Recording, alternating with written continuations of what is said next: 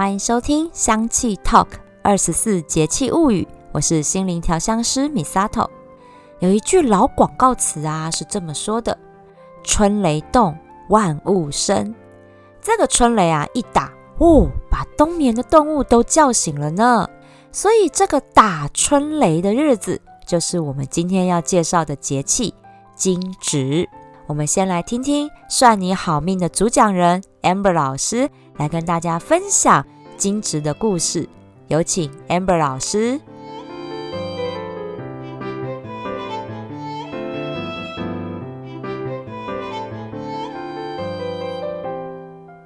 是命理还是歪理？让我们来好好梳理。嗨，我是 Amber 安博黄。二十四节气的第三个节气是惊蛰。是的，这个字要念“蛰”，而不是“蛰”或是“折”哦。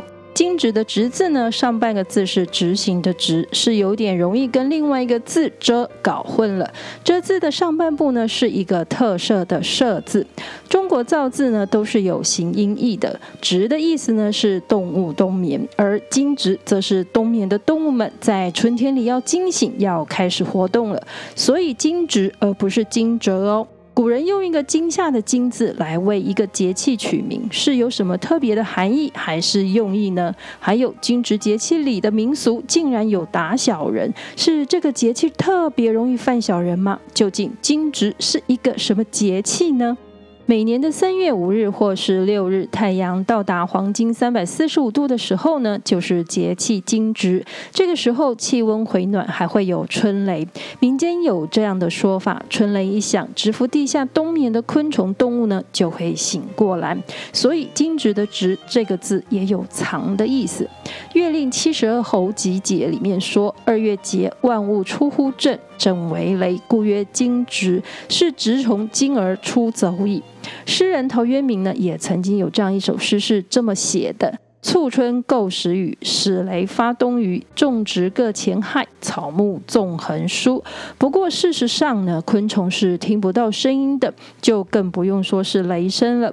冬眠的昆虫之所以醒得过来，是因为大地回春，天气气温变暖了，让土地的温度呢也开始升高了。这个才是它们结束冬眠、惊而出走的原因。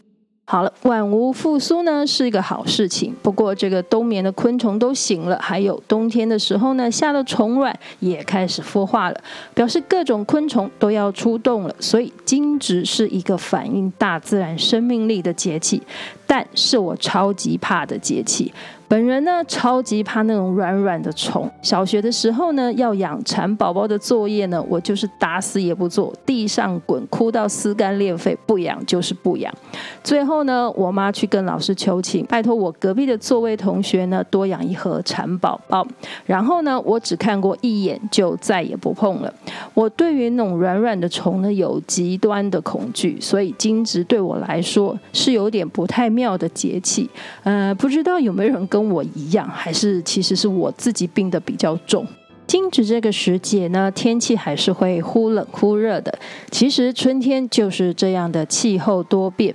所以呢，也衍生出不少的谚语，像是“冷惊蛰，暖春分”，未过惊蛰先打雷，四十九天云不开。也有根据惊蛰时候刮的风呢，来预测之后天气而演变出来的谚语啊，像是“惊蛰刮北风，从头令过冬；惊蛰吹南风，秧苗迟下种。”由此可知呢，惊蛰这个节气是农民农作最忙的时候，但是在忙些什么呢？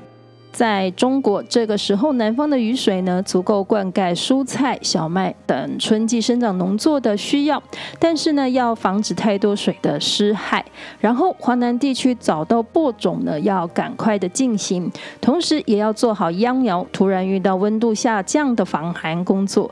还有呢，茶农也因为气温回升，茶树开始发芽了，要进行适当的修剪，让茶树可以再多分枝、再多发叶，来提高茶。茶叶的产量，而像桃子、梨子、苹果这些果树呢，则是要赶紧的在结花苞之前呢做好施肥。这个时节呢是昆虫大军出动的时候，因此做好病虫害的防治是非常重要的农作工作。由于温度低、阴天多，灰霉病、叶霉病、根腐病，各种跟发霉有关的植物病呢，也容易发生。所以也要及时适当的喷洒各种杀菌剂，防止病菌造成更大的农作危害。讲完植物，讲动物。这个时节呢，因为青草开始生长，所以那些吃草的家畜呢，可以有更好的青绿饲料，也要赶紧给他们加营养哦，因为繁衍后代的关键时刻到了。还有呢，这个时节要给猪只注射预防针，防止它们受凉感冒。那养鸡户呢，就是更是要小心施工的，给鸡寮适当加温啊，避免春天里呢突然的降温之后呢，呃，刚出生的小鸡受不了。就冻死了，这真的是完全在一个超级无敌忙碌的状态下。那台湾是什么样的情况呢？惊蛰这个节气的时候呢，台湾中北部地区是水稻插秧的大旺季哦，所以也是一种每天在追着天气赶进度农事的状态。不过呢，惊蛰前如果太平洋高压过早发生而有打雷的话呢，会使得中南部地区雨水连绵，发生这种反常现象的时候，会使得低洼地区容易发生灾害，而西部沿海盐田晒盐呢，也会同时受到影响。这个惊蛰节气的。的到来真的像是一个气候的大闹钟啊！时间一到，它这一响，黄河流域、长江流域、台湾的全体农民们，感觉全部都要跳起来了，赶快下田去了。这么超级忙碌的节气，还会有什么风土民俗吗？诶，其实还真的有诶。这个在古人的习俗里呢，就有听到第一声春雷响的时候呢，要赶紧的把衣服用力的抖一抖，据说这样可以常年不受跳蚤和虱子咬。还有呢，惊蛰的那一天的时候，要拿石灰粉撒在门外面，这样呢，可以让蚂蚁和一堆虫子呢，一整年都不敢上门来。感觉这是一个在环境卫生上的。习俗。另外呢，在中国有惊蛰吃梨的习俗。我在上海的时候呢，就最开心这个季节的梨了，好吃又不贵，而且种类还蛮多的。至于为什么有这个习俗，已经没得考究了。不过呢，在大陆性气候的中国，惊蛰这个时节，不仅天气还乍暖还寒，也还是比较干燥的。所以呢，人们容易口干舌燥、感冒咳嗽。这个时节应景水果就有梨子，可以生津。止渴还有助于脾胃的脾气，同时呢，梨子除了可以直接吃，还可以下去蒸，像是冰糖炖梨，还可以榨汁或是下去烤，吃法花样其实还蛮不少。这也是因为古时候一样，细菌病菌都有的，只是医疗是不进步的，所以呢，在惊蛰万虫苏醒的这个时候呢，吃梨也是为了提醒和预防大家一样要小心的保健身体。不知道待会米沙头老师要在惊蛰这样的节气时候呢，为我们推荐什么样的方疗或是精油保健方法呢？呃，有身体保健，也有心理保健。据说惊蛰有打小人、改霉运的习俗。平地一声雷，唤醒所有冬眠中的蛇虫鼠蚁。家中的各种虫呢，也被惊蛰这个节气闹钟叫醒后呢，到处走。所以古时候会在这一天，也就是惊蛰的当日呢，拿清香艾草来烟熏家里的各个角落，驱走蚊蝇、蛇虫、老鼠，还有霉味。久而久之呢，就演变成驱赶霉运的打小人了。我在想呢，在台湾要买艾草，好像不是那么的容易。拿着新鲜的艾草点来熏香呢，我看也未必是很搞得定。不知道呢，米萨头老师有没有什么替代的办法呢？还有啊，不知道有没有赶小人的精油呢？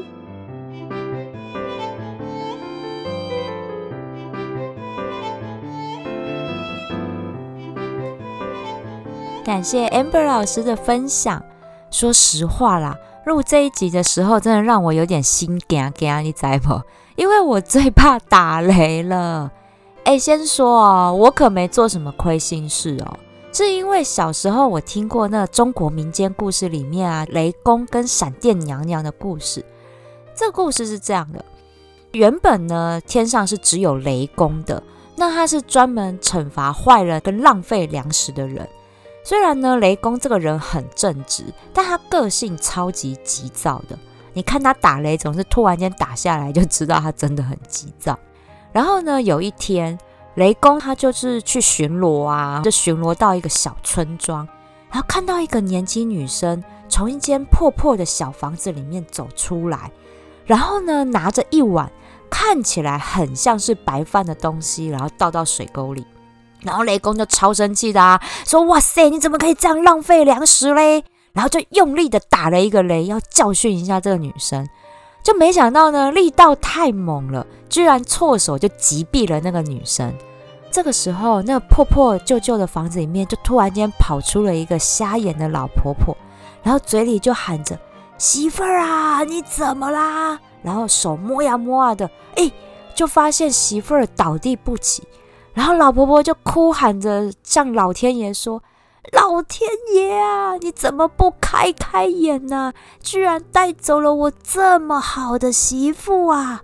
你知道她为了我每天只吃米糠过活啊！”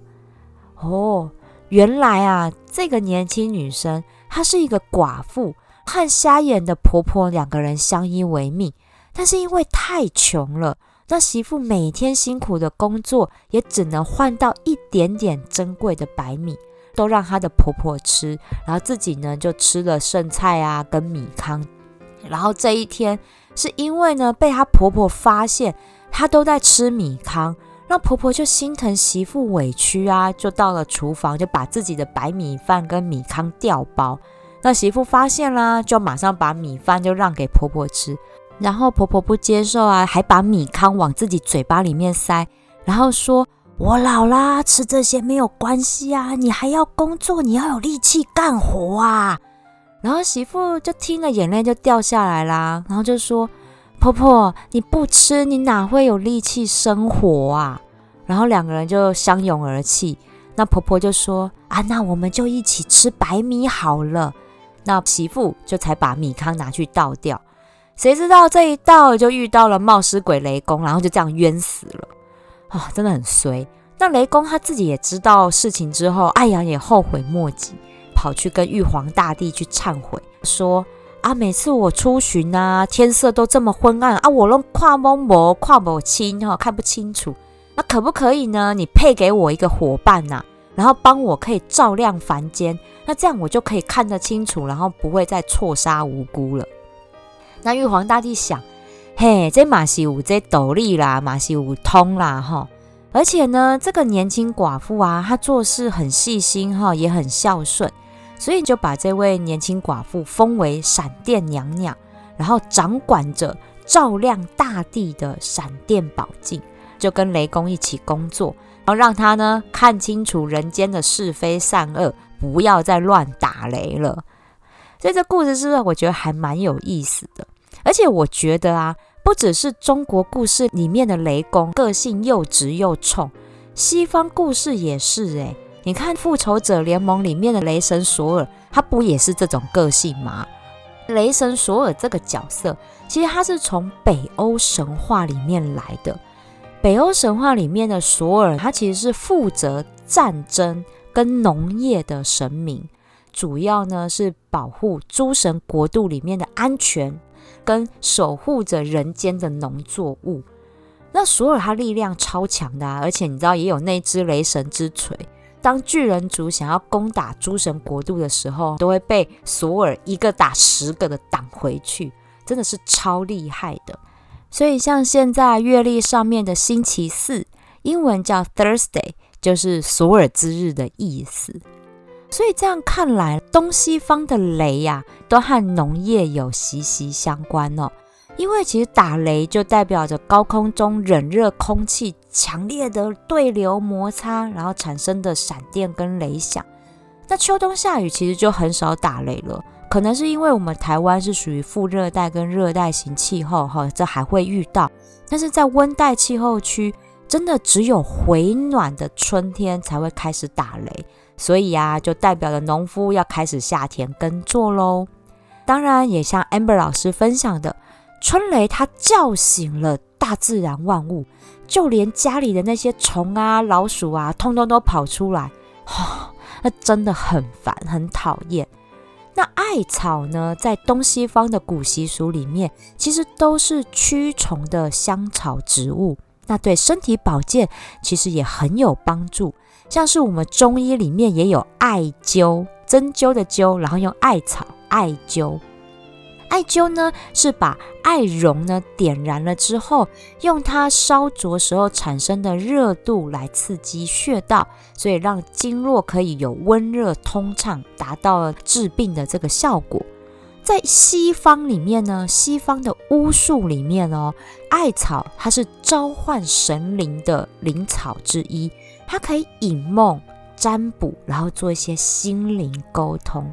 所以啊，像芳疗里面也是有艾草精油的，但是因为艾草它萃取成精油之后的浓度很高，而且呢带着有神经毒性。我个人是觉得，在大家没有芳疗证照或没有这么多完备的相关知识的时候，我觉得艾草精油我不是很推荐居家使用。但如果是要驱虫，我个人推荐有一支精油还不错，而且啊，家里有怕打雷的小朋友，或者像我这种很胆小的人哦，你被雷打了之后吓到，还可以嗅嗅一下的精油，这支精油。就是山鸡椒，爬山的山，公鸡的鸡，然后胡椒的椒，山鸡椒。它的另外一个名字你们比较熟悉，它就是台湾原住民常用的马告。哎，我超爱吃马告山猪肉香肠的，因为有猪肉香之外，然后还带着马告那种特殊的柠檬，然后有点黑胡椒和姜那种温辣温辣的香气。哦，超解腻的，这样你就知道这个马告山鸡椒，它对于温暖肠胃道和缓解这些消化道不适的状况有很好的效果。那像是天冷的时候，有时候我体质偏寒，很容易因为太冷了，然后有一点胃痛，这时候也可以使用山鸡椒精油，我们把它调成按摩油，也可以来缓解这样的疼痛，然后还可以提振食欲，而且。山鸡椒精油，它还能够提升我们人体的防御力，所以你把它涂抹在肚子啊、腹部这些地方，还可以预防肠胃型感冒哦。山鸡椒还可以调节我们的神经系统，像是我这种害怕打雷的人，真的诶春夏的时候下雨，小朋友也会担心啊，会不会突然间被雷声吓到？像承受这种精神压力的状况下。我们如果使用山鸡椒精油来调成按摩油，帮小朋友按摩肚子，用爸爸妈妈温暖的手去安抚小朋友之外，山鸡椒的香味也可以帮助小朋友放松那紧绷的情绪，还可以帮助他们哦提升肠胃道的抵抗力。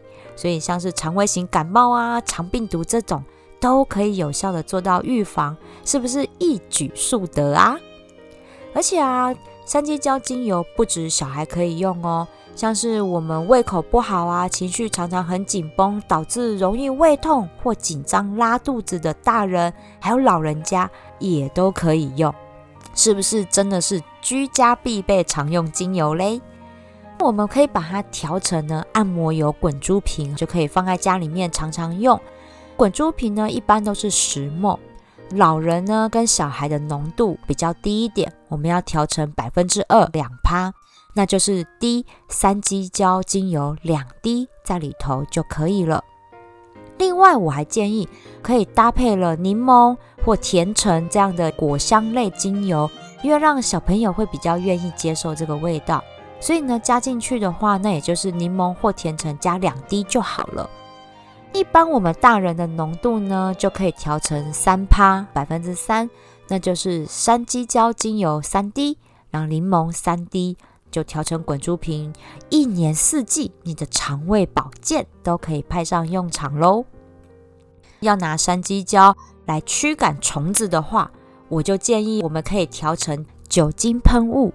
之前我是调成三十沫的喷雾瓶，浓度呢就是十趴。